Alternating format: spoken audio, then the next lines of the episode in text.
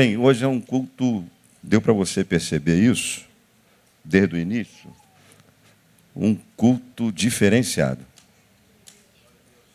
E tão diferenciado que vocês vão participar a partir de agora, já estavam participando sem saber, de um casamento. Isso é um culto de casamento. E hoje é, vão se unir através dos laços matrimoniais, tanto em termos de casamento religioso como civil, a Aline, a Aline Rangel e o Cristiano Paim. Eu só preciso saber se eles vieram. Estão aí, não? Eu vou pedir que eles venham até aqui à frente.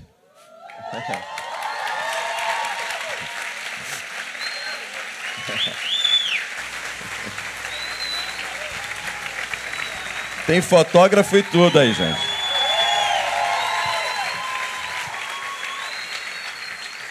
Isso, pode subir. Vocês vão sentar ali, do lado do pastor Josimar. Ouvindo então essa esta palavra da manhã, sentadinhos ali. A vermelha não. Vocês estão ali.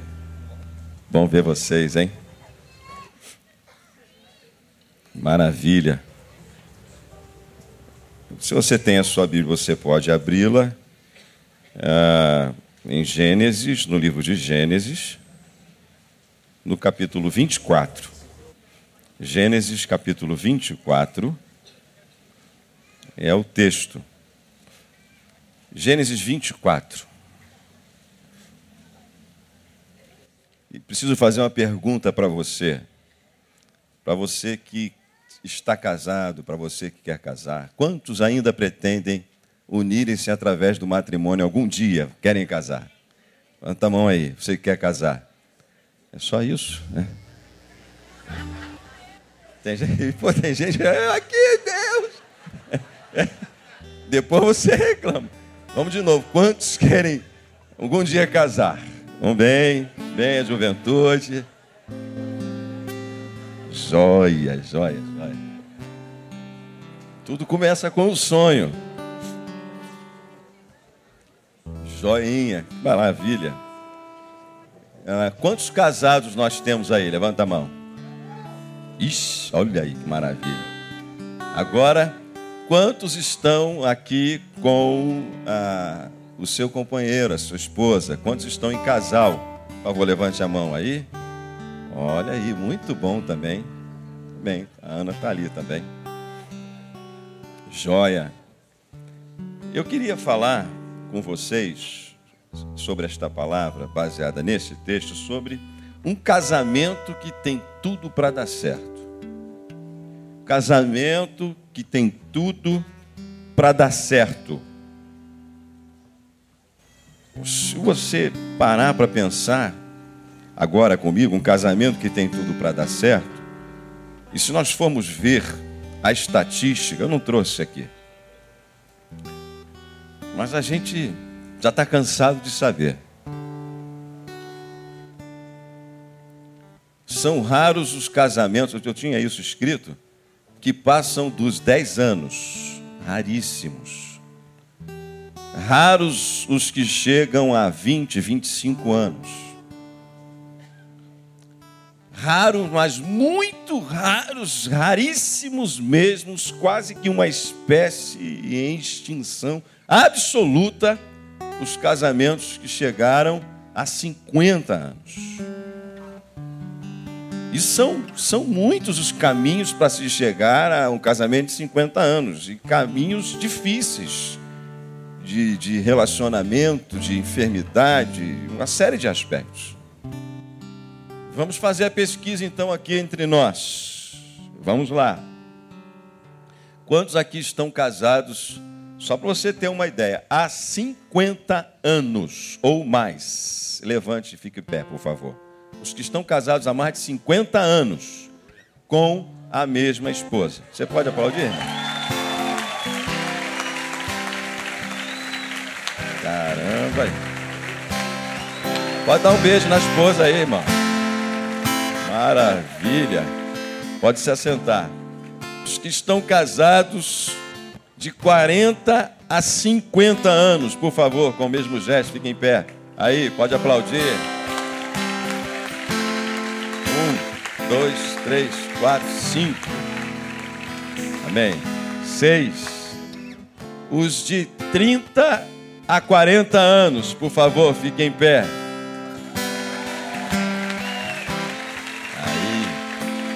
Caramba, tem gente que.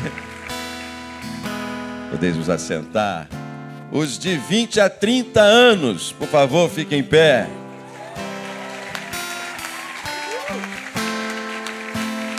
Vinte a 30. Maravilha. Joia. 10 a 20 anos. Fiquem em pé, por favor. Aí.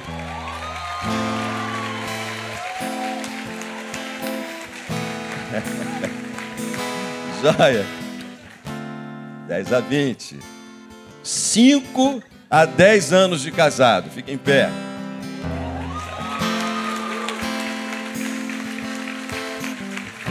Bom, podemos assentar. Agora de 1 a 5 anos. Chegou a tua vez, né, irmão? Brincadeira, hein? Aí levanta o cidadão, pô, pastor, tô casado há um ano, parece que já, parece que eu tô há 50 anos casado, tá difícil pra caramba. Há uma frase que a gente ouve muito aqui no, no nosso púlpito que é, é bem melhor, é muito melhor uh, um divórcio de verdade do que um casamento de mentira. Porque, embora Deus abomine a, a separação, não é o objetivo de Deus a separação, acontece, e Ele sabe que acontece, por isso que Jesus disse: pela dureza dos vossos corações vos foi, permitido, mas não era o desejo do Pai que fosse assim. Mas Ele também é, abomina a hipocrisia. Então, eu, eu conheço pessoas, por exemplo, como uma senhora, é, membro da nossa igreja em Porto Alegre, de uma, de uma das que eu pastoreei, uma das duas que eu pastoreei, se é que posso dizer assim, ah, que ela nunca pediu oração pelo marido dela. Ela nunca pediu uma oração, de que estranho. A irmã nunca pede oração pela salvação do marido, coisa estranha. E um dia eu disse assim: Eu vou lá visitar o seu marido, vou visitar a sua família, vou lá conversar com ele. Pastor, o senhor não vai, que o meu marido é um monstro. Ele é o demônio, ele é o capeta. Ele não vai receber o senhor. Ele vai lhe tratar mal. Eu digo, irmã, não tem problema. Eu vou lá conhecer a sua família a senhora tem pedido para orar para o seu filho que está nas drogas, é alcoólatra. E eu quero ir lá orar com ele, quero conhecer, quero conhecer o, o seu esposo. E eu fui. E fui muito bem recebido pelo seu Carlos Champondrin, já, já falecido agora. Tomando lá a sua bebida, o seu uísque, a sua vodka, pastor me recebeu bem, sentou comigo, conversou comigo, falou sobre a descendência francesa no Brasil e tal, me mostrou livros. Gentil, cara, super gentil. Eu fiquei com uma interrogação maior na minha cabeça. Fiquei com uma interrogação enorme. Um casal que um dormia no segundo piso da casa e o outro dormia na parte de baixo. Para todo mundo que estava em volta, um casal de companheiros absolutos. Mas para nós, que sabíamos, a igreja sabia porque a gente orava. E quando eu chegava para essa irmã e dizia, irmã, ela, pastor, não, eu não aguento. Ele me quer, ele corre atrás de mim. Mas eu não quero esse homem de jeito nenhum. Eu digo, mas irmã, a Bíblia diz que a senhora tem que amá-lo. A Bíblia diz que ele tem direito sobre esse seu corpicho aí já. O apóstolo Paulo disse que um corpo pertence ao outro, irmã. De jeito nenhum, eu prefiro morrer. E eu continuava a achar estranho. Não pede oração. Nunca pede oração pelo marido. Um dia, numa reunião, ela se levantou e disse assim: Aquele já está ardendo no inferno, né, pastor? Eu digo, não está não, senhor. Não está ardendo no inferno, não. A senhora não tem nem direito de fazer um juízo desse. Passou-se algum tempo. Já não era mais pastor dessa igreja, graças a Deus.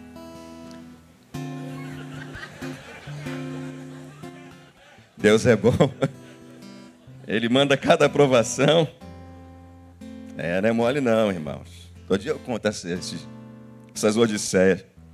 Encontro com a irmã no posto de saúde alguns anos depois. Estava lá eu, fazendo aquilo que só um posto de saúde pode proporcionar. Encontro com a irmã.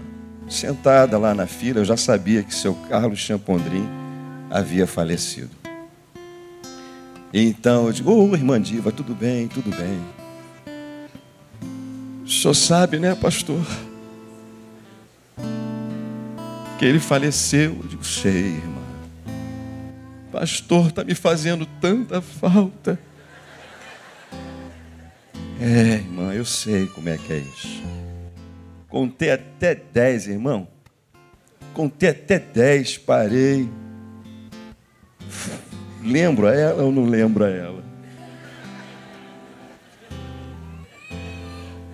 Agora é a hora, né? Eu digo, Deus abençoe a irmã. A Bíblia diz que quem refreia a sua língua é varão perfeito, né? Naquele, só naquele segundo dia fui perfeito. Depois voltei às minhas imperfeições. Não falei nada. Mas que coisa séria, gente. Parece novela, né? Mas é verdade. Eu estou contando aqui com vocês, é verdade na mais pura e simples verdade do pingo da letra, da vírgula, das acentuações. Agora, eu não vou particularizar o porquê que não deu certo esse relacionamento.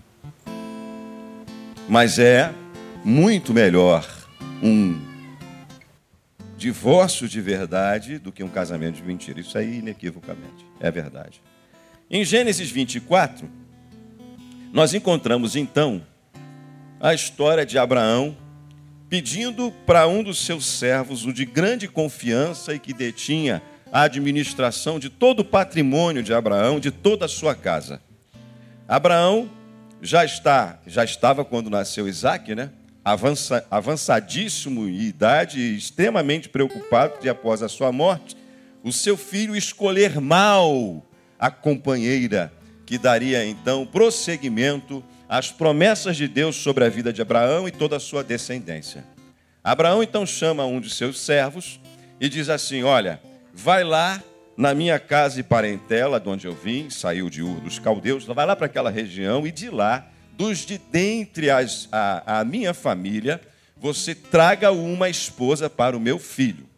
Estamos, claro, evidentemente, falando de aspectos culturais, regionais que envolve um tipo de casamento, mas as lições que estamos, que vamos tirar desse texto, elas se aplicam totalmente aos nossos dias. Creia nisso. Então, ele, ele disse: Mas se, se eu não achar, é, eu devo tornar, pegar o teu filho e, e levá-lo para lá? Ele disse: Em hipótese alguma, não faça isso. Porque o Deus que me tirou, que me chamou, que me tirou de lá, disse que me daria toda essa terra da qual estou pisando hoje e tudo que está à nossa volta por herança e possessão. Então a direção de Deus é essa: não faça com que meu filho vá numa direção diferente daquela que o Senhor estabeleceu para mim.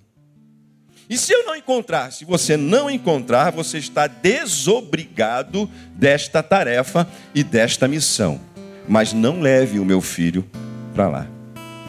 Lá se foi então o servo, que eu não encontrei o nome dele na Bíblia, e também não pesquisei para saber, mas acho que não tem não. Tem? Tem nome? Como é o nome dele? Eliazé ou Eliazar, né? O, o Ezé está melhor do que o Azar, né? Mas tudo bem. Lá se foi ele. Aí ele foi, encontrou, encontrou foi até a, a região e disse assim: Eu preciso saber de Deus é, quem vai ser essa menina? Eu não posso chegar lá. Eu, eu, se. Se o pai do menino não foi quem escolheu.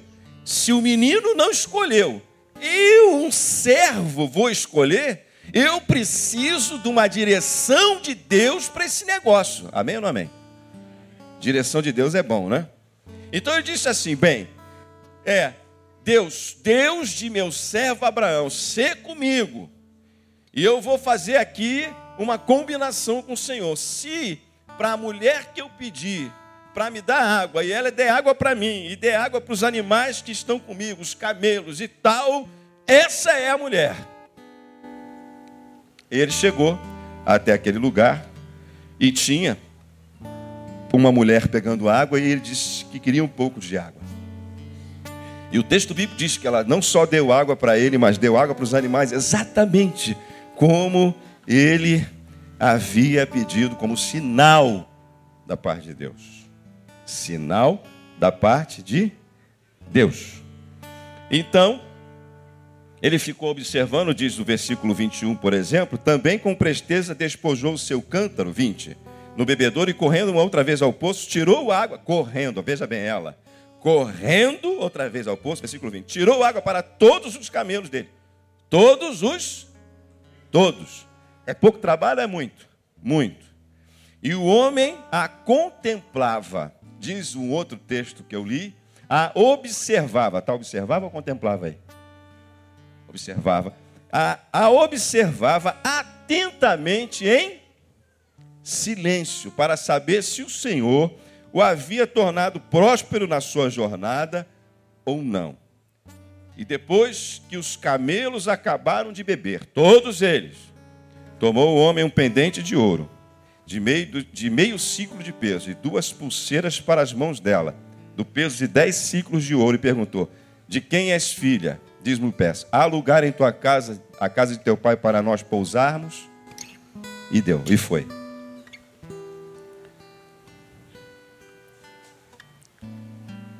Assim, foi escolhida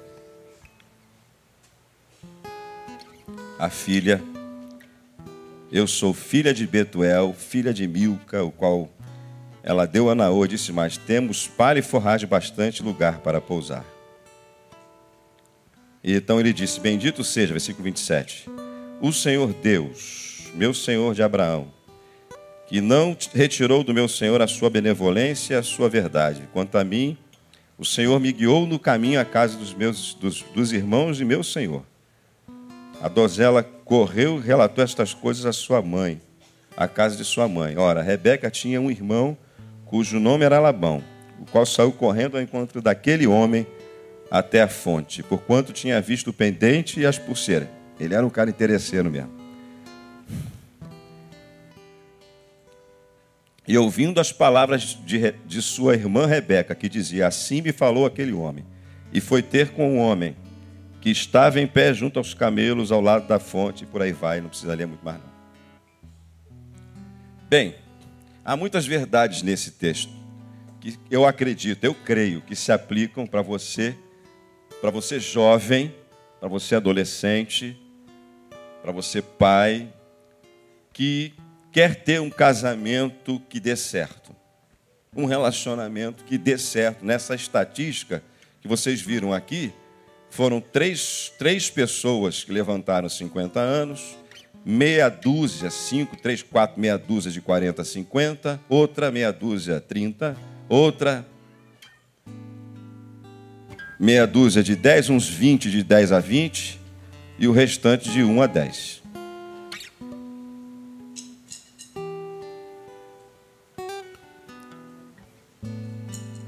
Aí você começa a pensar né, nos relacionamentos que nós já vimos, só, só aqui, no nosso contexto aqui, Igreja Batista de Betânia, que não, não deram certo. Por que, que não dá certo? Você vai saber agora. Por que, que não dá certo? E por que dá certo? Em primeiro lugar, o casamento que dá certo e que pode dar certo, que tem muito mais chance de dar certo, não estamos dizendo que, não, que, que é garantido, dizendo, não, está 100%, mas há ingredientes importantíssimos. O primeiro deles é aqueles em que os pais participam do processo. O primeiro a participar desse processo seletivo foi o pai, foi Abraão. O que, que meu pai tem a ver comigo? Porque eu é que vou casar, eu é que vou escolher, eu é que vou viver com a pessoa a quem eu escolhi. É verdade. É bem verdade. Todavia, por questão de, de submissão, por questão de obediência, por questão de sabedoria, por você saber que naturalmente, naturalmente, estamos falando de uma família natural, naturalmente os teus pais serem as pessoas que mais verdadeiramente te amam, você deveria ou ouvi-los. Porque há muitos casamentos que não dão certo, porque a pessoa abraça um relacionamento contra Deus e o mundo. Ela não ouve ninguém.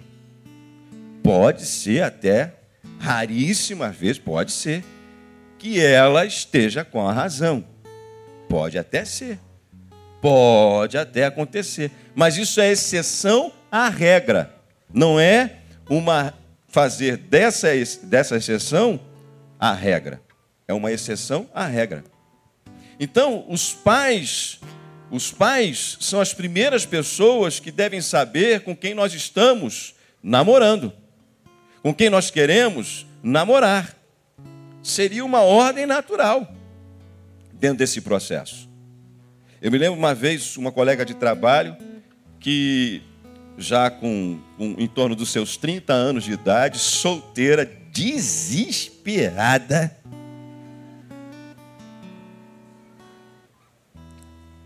Encontrou um cidadão, Carlos, o nome dele também. Por ironia destino, dois Carlos no mesmo culto, né? Deus deve estar querendo falar com algum Carlos aí. Tem algum Carlos aí. Fui padrinho desse casamento. Olha aí, deu casamento. Encontrou o cidadão no ônibus. Sabe aquele 908 lotado Guadalupe? Como é que é o 908? É o quê, hein? Quem que está acostumado a pegar o 908? Bom sucesso, Guadalupe. Olha aí, o pessoal do 908 aí, levanta a mão aí, ó. Pessoal do 908. 908, eu peguei muito 908, irmão, fica tranquilo. 908 lotado aqui em Cavalcante, passando ali pela porta da, da Jué. 908 lotada, a menina entrava no ônibus. Lá estava o Carlos. O Carlos, por favor, por gentileza, você não quer sentar? Ah, obrigado, toda constrangida, sentou e foi. No dia seguinte está ela e Vanise. Tem nome, irmãos. Eu dou nome e pego até endereço no YouTube, no, no Facebook. E Vanise, então, no dia seguinte, foi pegar o ônibus lotado. Lá estava quem? O que, que o Carlos fez? Você não quer sentar? Ah, muito obrigado. É um dia Carlos desce do ônibus com ela, desce na parada dela. E ali rolou uma química. Sabe qual foi a primeira coisa que a Ivanise fez antes de namorar? Ela disse assim: ó, você vai ter que ir lá em casa para conhecer os meus pais. Nome dos seus pais, seu Antônio e Dona Antônia. Seu Antônio e Dona Antônia. Uma mulher de oração, uma mulher de Deus. Uma mulher em que os filhos e Ivanise confiavam. E eu me lembro como se fosse hoje Ivanise falando, quando levou o cidadão, apresentou para os pais, para a mãe, e depois que ele foi embora, a mãe disse assim para ela: Minha filha, esse é o homem que Deus separou para você. Veja, ele não era de nenhuma igreja evangélica, ele não era batizado, não, nada disso. A família era uma família cristã. Mas Dona Antônia, a quem amava muito, a Ivanise, mulher de oração, disse assim: Esse é o homem. Resultado, casaram. Eu fui padrinho desse casamento. Então, os pais precisam participar desse processo. Você deveria e deve ficar extremamente preocupada se os teus pais não concordarem com a pessoa que você está namorando, atenção, adolescentes. Porque os pais que nos amam já tiveram muito mais experiência, alguns já quebraram a cara muitas vezes.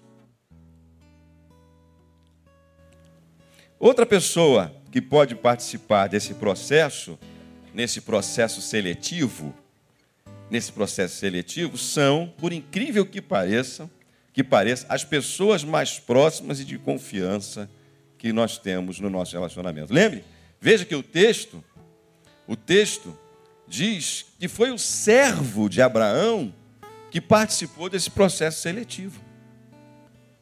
Sabe? Aí tu, tu, tu tá namorando alguém, a tua melhor amiga, o teu melhor amigo chega para ti, cara, eu quero um negócio dizer para você é furada, é fria. Como diz o Adriano Gospel Funk: chuta, chuta, chuta que é laço, chuta, chuta. Vou para voltar ao normal aqui, irmão. Adriano Gospel Funk: chuta que é laço, irmão. Então, as pessoas que estão mais próximas de você, você deveria também ouvir. Porque foi este servo que trouxe essa donzela até Isaac. E há pouco tempo, há pouco tempo, eu tenho uma sobrinha de 26 anos. 26 anos, solteira, bonita, trabalhando numa multinacional e sem namorado desesperada para namorar alguém. Encontrou com, com um cidadão na internet, lá de Brasília. Ela é uma menina, crente, tudo direitinho. O camarada, ele, ele trabalha com, com a equipe de som, dando festa no Brasil todo. Porque aquilo que se coloca aí, eu queria que você prestasse atenção, muita atenção, porque hoje os níveis de relacionamento mudaram de relacionamentos pessoais para relacionamentos virtuais. E no campo virtual se torna muito mais perigoso, porque no campo pessoal já é temerário, porque você nunca sabe com quem que você está conversando. A pessoa parece uma coisa, mas é outra. Vejam, vou usar um exemplo claro, clássico, desses dois rapazes que provavelmente explodiram aquela bomba em Boston. Que todos os que estão em volta desse, que conviveram com esses meninos, pessoas boas, estudam, totalmente normal. Não tem como ver nada de anormal neles. Não tem um que possa dizer o contrário. Está até difícil de acreditar que sejam eles mesmos. Então você está dormindo, quantas pessoas dormindo, dormindo com o inimigo e não sabe. A coisa está tão virtual, mas tão virtual e tão superficial que o indivíduo casa com a mulher ou com o rapaz. Aí ele ele casou, que maravilha. Todo casal bonitão assim, tudo bonito. Aí vai para a intimidade, a coisa está virtual. Aí o que acontece? Ele está achando que está casando com uma pessoa, mas é só maquiagem. Porque no campo do namoro tudo é muito maquiado. A gente chupa bala house para beijar, depois quer beijar com aquele bafo tremendo quando acorda. Mas no namoro é bala house, bala house o tempo todo. Gasta-se dinheiro com bala house para beijar. Eu também já gastei muito dinheiro com bala house. Agora, aí o indivíduo casa, aí quando chega na intimidade, aí a mulher faz assim, ó.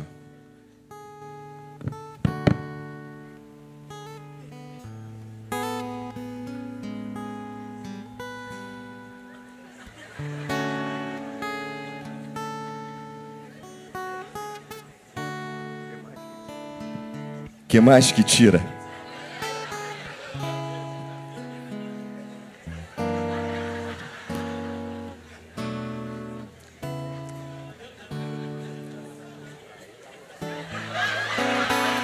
Tudo é tudo não tem nada de verdade ali.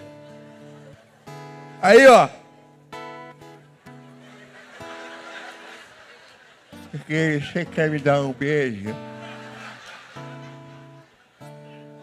Cara casou, a mulher era um fenômeno. Era um, um negócio lindo de se ver. Pô, vai ver, não é.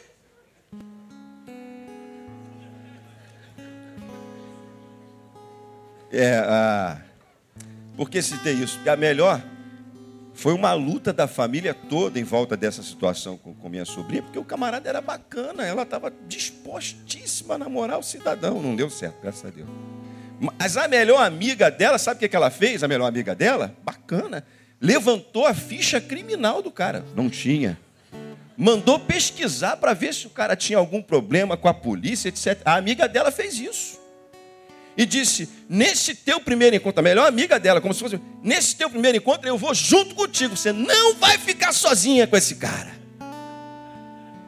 Então, amigos fazem parte do processo. Os melhores amigos você deve ficar atento ao que os teus melhores amigos dizem a respeito do relacionamento que você tem.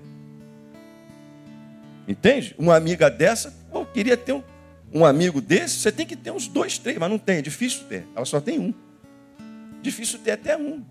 Mas participam do processo. O, o servo de Abraão, ele participou do processo. E a última pessoa, pessoa, porque Deus é pessoa tem que participar. Não é a última, a última que eu estou citando, porque está desde o começo. Deus tem que fazer parte do processo. Do começo ao fim. Nas nossas escolhas. Em todas as nossas. Nós estamos falando de uma escolha, que é um casamento, que é uma escolha que, se não der certo, eu não quero que você fique pesado. Você não vai sair daqui, no final você vai ver, o, é, com, carregando fardo pelo teu relacionamento não, der, não ter dado certo. Você vai sair daqui leve nessa noite, nessa manhã. Pode ter certeza disso. Deus tem que fazer parte do processo. Vejam que ele disse assim: Deus de meu servo Abraão, me abençoa nesse processo. Ele pediu a Deus um sinal. O sinal da, da Evanise, Evanise veio através da sua mãe porque ela sabia que a sua mãe era uma mulher de oração, uma mulher de oração, uma mulher com visão, uma mulher que se podia ouvir. E que em ouvindo a sua mãe, ela não estava ouvindo só a sua mãe, ela sabia que estava ouvindo também a direção de Deus para a vida dela. E ela era uma pessoa muito simples, vinda do Nordeste, do Recife. Muito simples, tão simples, mas tão simples, que um dia sua mãe disse: Evanice, minha filha! Ela, sim, mãe, brincando e conversando com os amigos na porta de casa. Abaixa esse fogo! Ela entrou dentro de casa e abaixou o fogo da cozinha, mas não era esse fogo que a mãe tinha mandado baixar, era o outro. De tão simples que ela era. E tão simples que ela ainda contava tudo isso rindo, sentado conosco no escritório. Deus tem que fazer parte desse processo. E a grande pergunta é: para os casamentos que dão certo, Deus fez parte do processo da tua escolha? Desse casamento que você às vezes está levando, empurrando para a barriga. Desse casamento que não tem mais nenhum tipo de intimidade, que você não suporta mais ter contato físico com a pessoa a qual você verdadeiramente não ama. Deus faz parte desse processo, Ele tem que fazer parte desse processo. Sabe, eu, eu, eu tenho tentado praticar algumas coisas interessantes que eu vejo no Velho Testamento, porque para mim não há divisão do Deus nem do novo nem do velho. Deus é o mesmo ontem, hoje, eternamente. Amém? Eu vejo lei e graça. Qualquer dia desse eu, vou, eu fiquei muito tentado. Pensei que pudesse ser nesse culto. Eu vou falar sobre, sobre graça e juízo, sobre lei e graça. Porque hoje, já é uma janela isso, tá? Não tem nada a ver com o que eu vou falar. A, a, na década de 80, era assim, ó. Se você não se converter hoje, quem sabe você vai sair daqui, você vai morrer, Deus vai te matar, você tem que. Era, era pelo medo, era pelo juízo. Agora não, tudo é graça. Não, não te preocupa, Deus é amor. Tem problema nenhum, ninguém vai para o inferno, está todo mundo salvo. Hoje está assim. Nós saímos de um extremo para outro. E eu, quando eu leio algumas palavras de graça e juízo na Bíblia, a gente não sabe o que, que vai fazer. Porque dá para pregar sobre os dois. Mas o mesmo Deus, que é o Deus da graça, é o Deus do juízo. E vamos adiante. Deus tem que participar do processo. Deus tem que participar de todos os processos seletivos, das principais e de todas as escolhas da tua vida. E lá no Velho Testamento, quando o povo ia sair à guerra, Davi, por exemplo, dizia: Senhor, é para ir ou é para ficar? É para guerrear ou é não é para guerrear? Senhor vai dar a vitória ou não vai dar a vitória? Fico onde eu estou, o que, que eu faço? Espera, Deus às vezes dizia, espera, diz Deus. Às vezes Deus dizia, vai agora. Eu vou entregar em tuas mãos o inimigo. Às vezes Deus dizia, não precisa ir, porque eu já entreguei. Já dei a vitória sem você fazer esforço nenhum. Mas os homens de Deus, eu quero acreditar que você é homem e mulher de Deus, e isso não significa só que os pastores são, você é uma mulher e um homem de Deus. Perguntavam para Deus, e mais ainda sabiam ouvir a voz dele.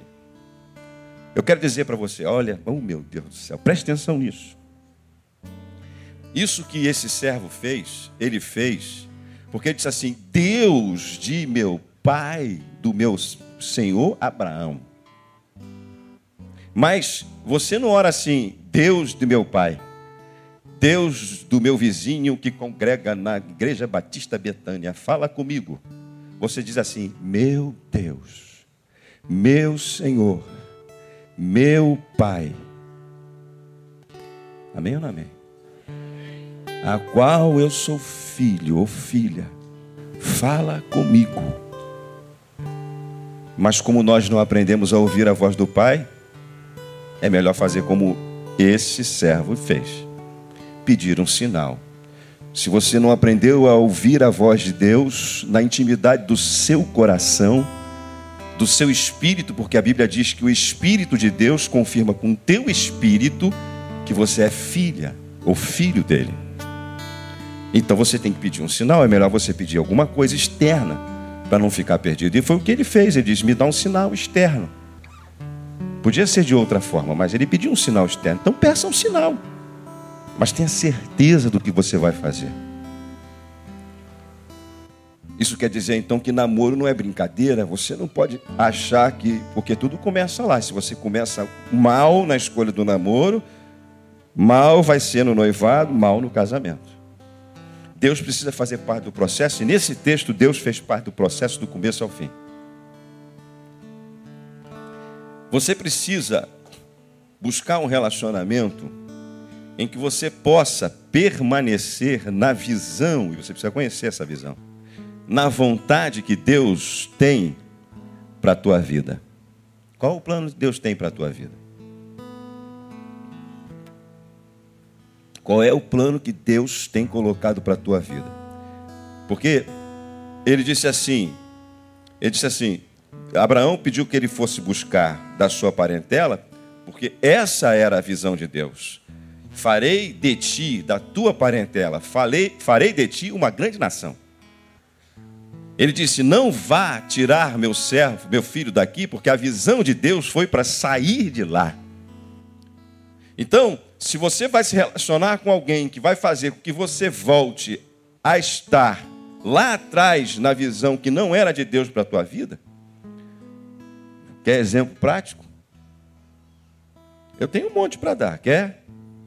Tu está aqui, tem prazer na lei do Senhor, nela medita de dia e de noite, vem para a igreja todos os domingos, todas as quartas, porque você ama estar aqui e adorar o Senhor. Começa a namorar com alguém que não tem essa, é, é, é, esse, esse bom hábito, esse desejo em seu coração. Aí tu já começa a faltar um domingo, um outro. Para onde é que você vai? Você vai com essa pessoa para lugares que Deus já tirou você um tempão. Deus já te tirou de lá um tempão. Não é mais a visão de Deus para você, mas você volta, porque você arrumou alguém que é desse lugar.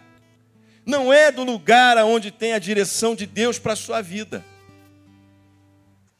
Você volta. você volta a praticar da mesma forma. Porque não é a direção de Deus para a tua vida. E você, sem sentir, vai adquirindo hábitos, vai adorando a outros deuses, que é isso que acontecia quando o povo se misturava. Foi isso que aconteceu, por exemplo, com Salomão, que cada mulher que ele casava trazia a sua imagem, trazia a sua divindade. Oh Deus. Porque quando você casar, não é só físico, não é o teu corpo que está casando, é, é o teu corpo, é a tua alma, é o teu espírito que está fazendo carne com essa pessoa. Eu poderia falar horas aqui sobre julgo desigual, que é o que nós estamos falando. Sobre instâncias de propósitos. Há muitas nuances nesse caminho. Isso que eu não sou o pastor, vide o exemplo que eu acabei de dar de Ivanise, achar que o julgo igual seriam dois crentes fazendo parte da mesma igreja, etc., a mesma fé. Longe de mim pensar nisso. Tem muitos safados sentando nos bancos dessas igrejas aqui. Eu conheço, pela, infelizmente, eu já conheço alguns. Tem uns que eu já dá vontade de dar um pau no cara desse. Tem uns camaradas que só senta do lado das menininhas. Estão achando que a gente, nós, os pastores, não estamos vendo o lobo. Estamos só esperando Deus tratar com ele.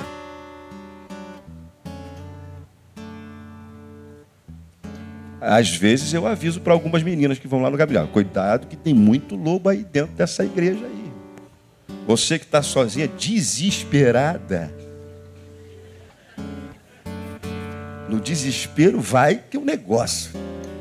Ou no desespero, xixi parece água no deserto, irmão. No, no desespero, pô. No desespero, no deserto, com sede, vou tomar xixi e virar água. Deus precisa permanecer. Os pais precisam fazer parte do processo. As pessoas mais próximas. Deus o tempo todo.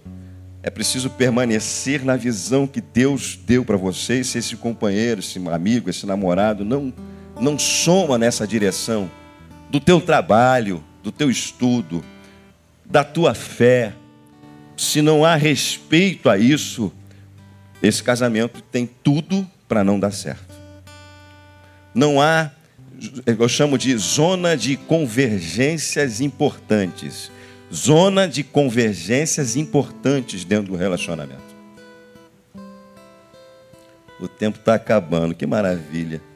11h53, eu estou a 70%.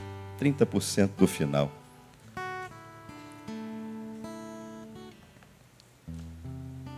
Vamos ver se dá para terminar. Tem, tem uns atos ali bacana do casamento. Pô, aqui é o único casamento que o noivo diz assim: quanto tempo vai demorar a mensagem, pastor? Já sabe que o culto é isso aí mesmo. Ai, meu Deus. Vou passar então para o último ponto aqui mais controverso.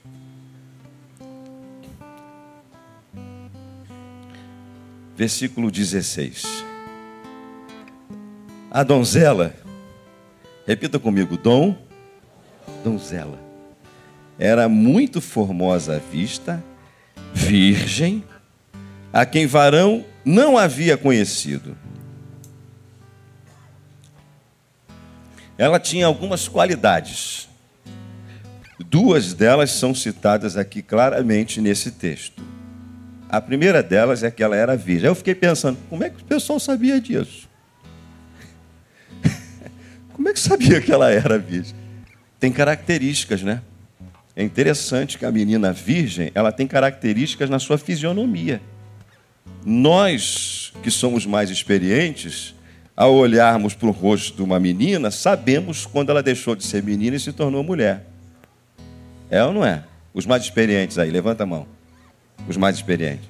Não, é possível, você ficou. Só tem meia dúzia de mais experientes. é? Bagulho é sinistro. Ela era virgem.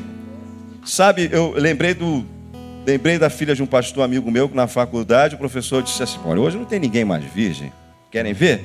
Ah, só vou perguntar. O professor perguntou: Quero saber, tem alguma menina virgem aqui? Aí a filha do pastor levantou a mão e disse: Eu sou virgem. Todo mundo deu risada. Ninguém acreditava. Se eu sou virgem e estou noiva, inclusive já estava noiva, e estou aguardando o momento certo de Deus para eu me entregar para o meu, meu noivo. Todo mundo deu risada. Porque hoje saiu fora de moda.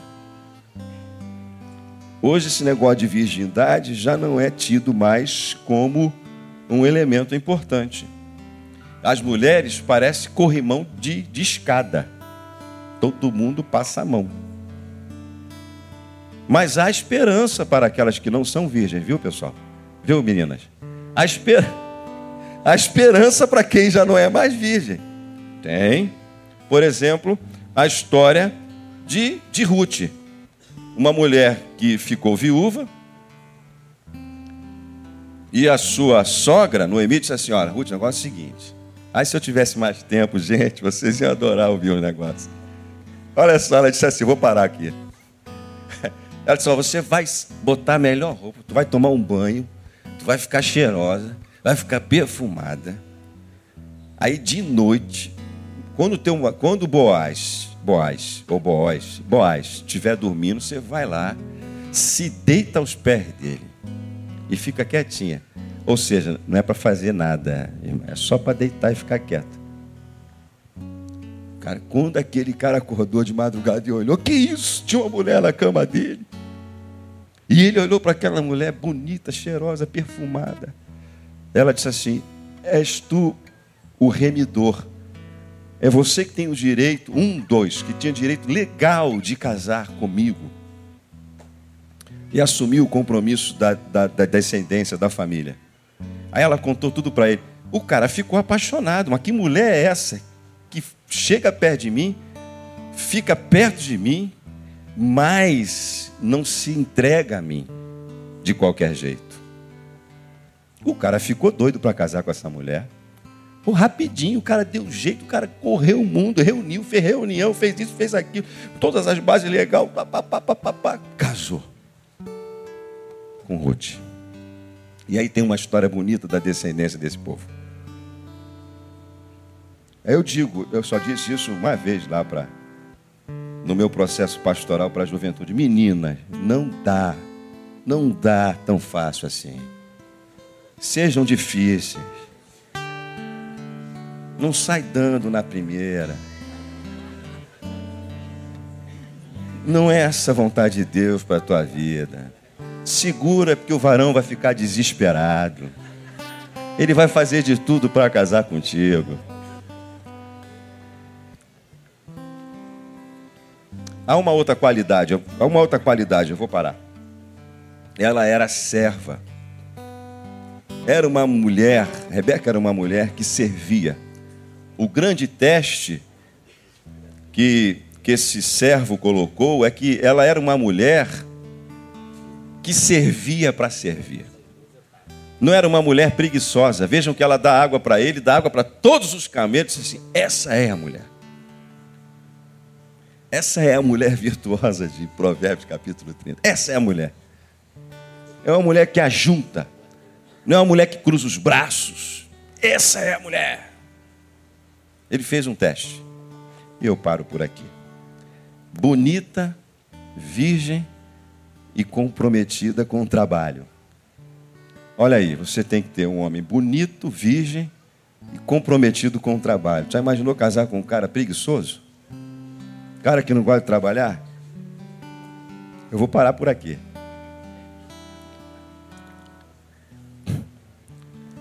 Eu creio que, embora esse texto tenha traga para nós particularidades, particularidades que não dizem respeito aos nossos dias, no entanto, em princípio e em todos os seus princípios, totalmente é, importante para mim e para você nesses dias.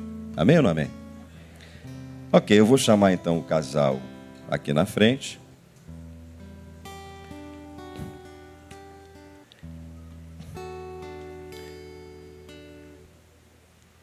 E deixa aqui, não é agora ainda. Vocês podem ficar aqui de frente um para o outro, para a congregação. Isso. dizer para vocês que há alguns casamentos, quero dizer isso para vocês, há alguns casamentos que a gente, na nossa percepção, tão às vezes, na maioria das vezes até mesmo humana, eu quero dizer para você, Aline, que o casamento de vocês, Paim, só decorei teu sobrenome. Paim, Paim e Aline Rangel. Que o casamento de vocês é o casamento que tem tudo para dar certo. Que o casamento de vocês tem todos esses ingredientes, embora os dois já sejam divorciados. Vocês estão dentro desse patamar. Por quê? Nem preciso dizer por quê. Mas posso dizer, um dos ingredientes. A Aline disse assim, pastor, eu cansei de agir por conta própria. Então eu disse, Deus, eu preciso de um homem que ame a mim. Eu chorei junto com ela, lá no gabinete. E ame ao meu filho. Esse era o homem que ela pediu a Deus. Um homem que a amasse e amasse a seu filho. E quando ela fez essa oração, Deus então enviou esse cidadão, que eu me apaixonei por ele. Quando ele entrou, eu não sabia nada dele, não foi nem porque ele, porque ele me disse lá no gabinete. Quando ele entrou lá dentro com ela, eu disse: Esse cara é um homem de Deus. Ele perguntou para ela: O que, que eu vou fazer lá no gabinete do pastor? Vou falar o quê? Ela disse: Não, eu preciso. Eu preciso que você vá. Sabe, eu dizia para algumas irmãs na igreja, eu dizia assim: Ah, tem um pastor, tem um cara interessado em mim, traz ele para a igreja. Pede ele para vir conversar comigo. Aí eu vou marcar um encontro com fulano de tal. Eu digo, marca primeiro encontro na igreja. Diz para ele que você vai apresentar para o pastor. Ó, ó o lobo, ó. E o pior de tudo, que algumas sabiam que, que o cara ia rapar e não arriscavam fazer um negócio desse.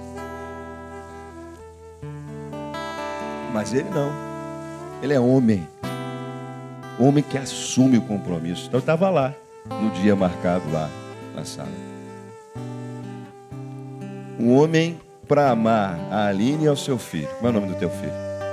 O, o Arthur Rangel. Cadê o Arthur? Aí. Que bacana.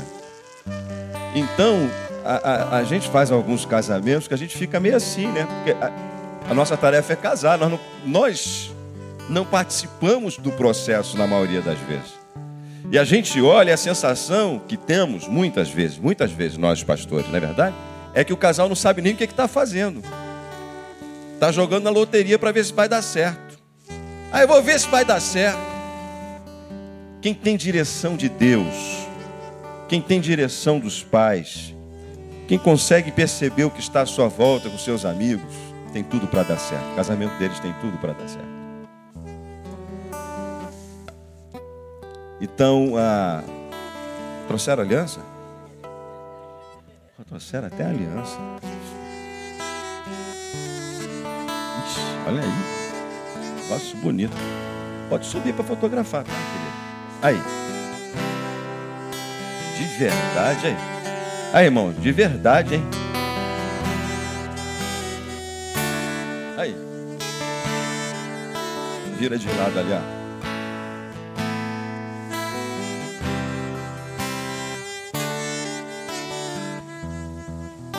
Vai profetizando aí, irmão. Vai profetizando aí.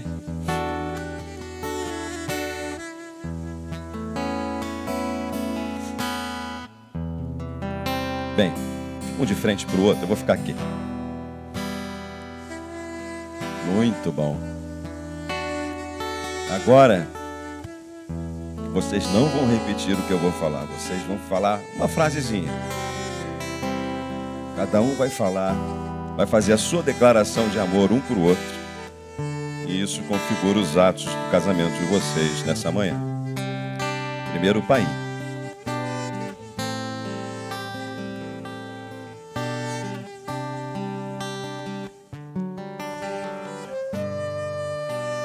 Obrigado por ter encontrado você. É uma pessoa muito especial para mim. E eu te amo.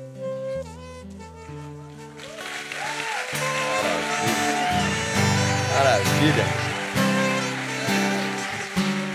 Vai beijando, vai beijando, tem protocolo, Aline. Obrigada por ter amado tudo que eu tenho, meu tesouro, e me amar. Te amo. Maravilha.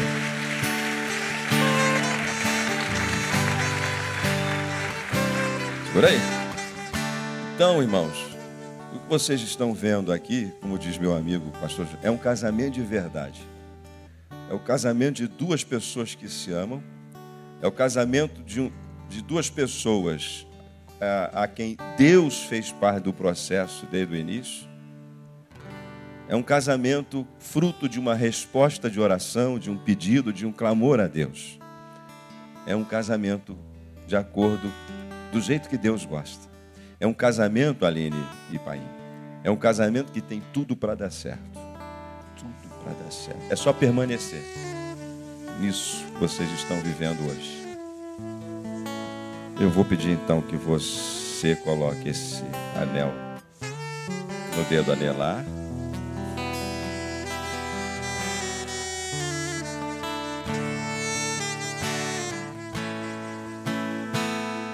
Maravilha.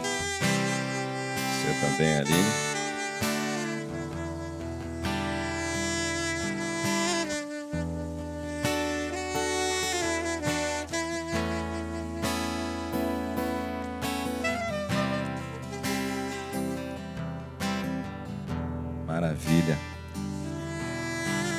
Pedir então que vocês assinem.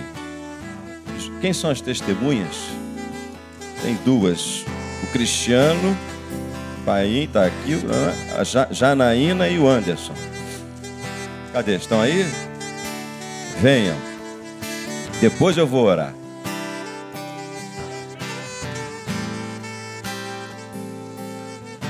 Isso. Enquanto eles vão vindo, primeiro o Cristiano vai assinar.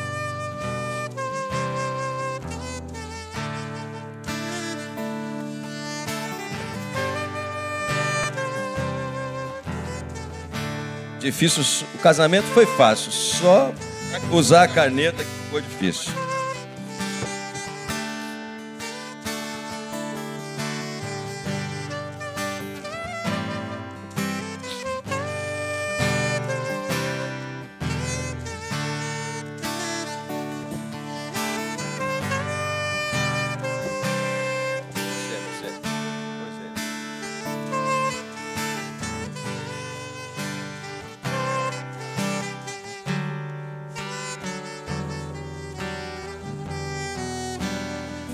Novo, para fotografar.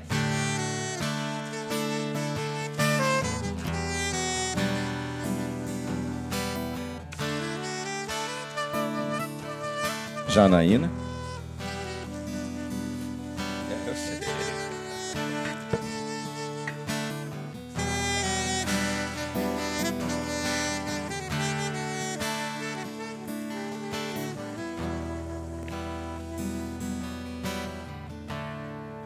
Anderson.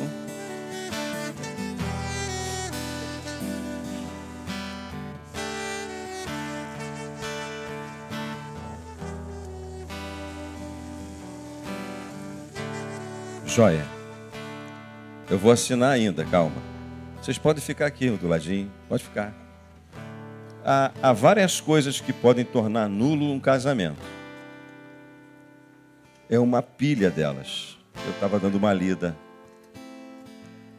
nas leis. Uma delas, uma delas, que pode tornar nulo o casamento logo no seu início, é se comprovadamente não houver intimidade entre o casal. Não é divórcio, é a lei considera nulo o casamento onde não haja intimidade comprovada entre o casal. Um amigo meu, pastor, hoje, na época nem seminarista é, o casamento dele foi anulado porque a menina com quem ele casou disse que estava grávida dele, mas não era dele, era de outro. Ela mentiu. Esse casamento foi anulado. Portanto, a verdade faz parte do casamento. Até a lei considera um casamento sem efeito por, por esses aspectos. E entre, entre outros. Então, o que configura o casamento é o casal diante de Deus. Eu falei isso para eles lá. No Éden.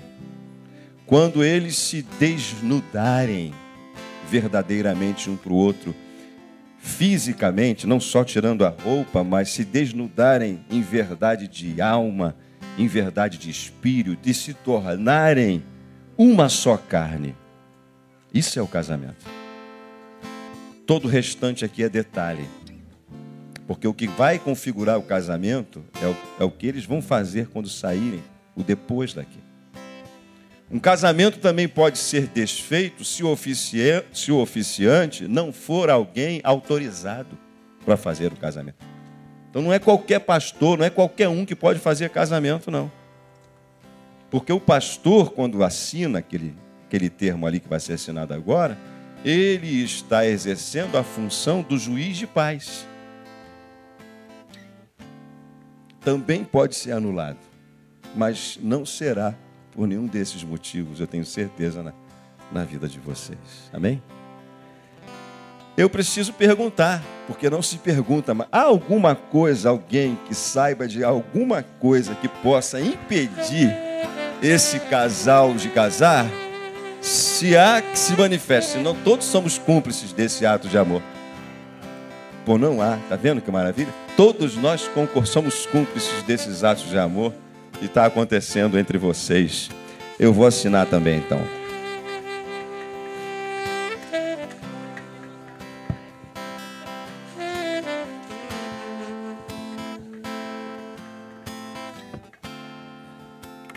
Assinei.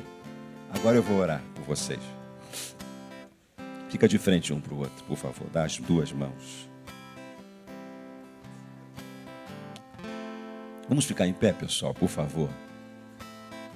Vamos abençoar esse casal. Olha que bonita manhã que você está participando de um, de um casamento desse. É um, é um presente de Deus para mim e para você essa manhã. Deus, nós abençoamos a vida do Cristiano Paim e a vida da Aline. Nós só podemos abençoar aquilo que o Senhor já abençoou. Ninguém pode abençoar aquilo que o Senhor não abençoou. Nenhum pastor pode, nenhum sacerdote. Então nós só estamos concordando com algo que o Senhor já abençoou. Isso é tão bom, isso é tão maravilhoso. Nós testemunharmos o amor que eles têm um pelo outro, a resposta de oração, um encontro planejado pelo Senhor e abençoarmos como igreja, como pastor, aquilo que o Senhor já está abençoando. Isso é maravilhoso. Nós estamos apenas concordando na terra, ligando na terra aquilo que já está ligado no céu. Isso é maravilhoso, Senhor. Que seja assim esse ato, esse testemunho que eles estão dando nessa manhã para os mais jovens, para todos que estão aqui, em nome de Jesus. Que seja esse casamento raro, duradouro, que passa por cima de todas as diferenças, das intempéries dessa vida. Que esse amor que eles declararam um pelo outro seja nutrido, alimentado por eles e pelo Senhor, que é todo amor, para que eles continuem testemunhando da alegria que é estar casado com alguém no Senhor. Nós abençoamos eles e os declaramos, marido e mulher, em nome de Jesus, nós oramos. Amém. Agora aquele beijo maravilhoso depois. Vou até sair de cena.